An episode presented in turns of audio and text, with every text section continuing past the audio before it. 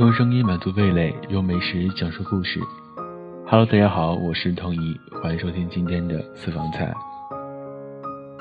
那些我为你烹饪的食物，是写给你最美的情书。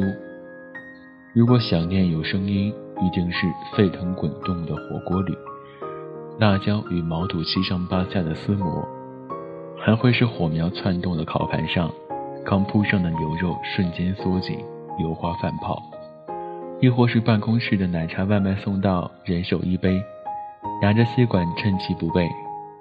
世界上最遥远的距离，就是我们彼此思念却不能再见。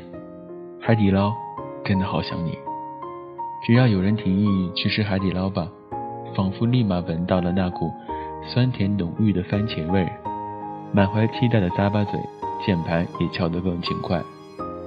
青年阿姨立马塞上热毛巾擦手。直奔调料台，挖上牛肉粒，撒把韭菜末。店里的小姐姐挨个冲你微笑，端着料往回走，都像在走红毯。那才是你的灵魂，真的是太想你了。星巴克真的好想你。去星巴克买一杯全冰美式，外加一块纽约芝士蛋糕，是多么简单的事情，可是我却没有好好珍惜。虽然你的专心送一直都在，奈何我家附近的星巴克还不开门。在家上学，没有咖啡陪我死撑，灵感都快要枯竭了。想喝咖啡，更想回到原来简单自在的生活。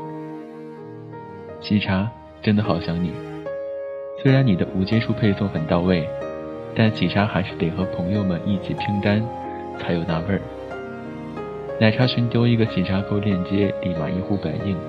少少冰，低卡糖，芝士分装，各有所爱。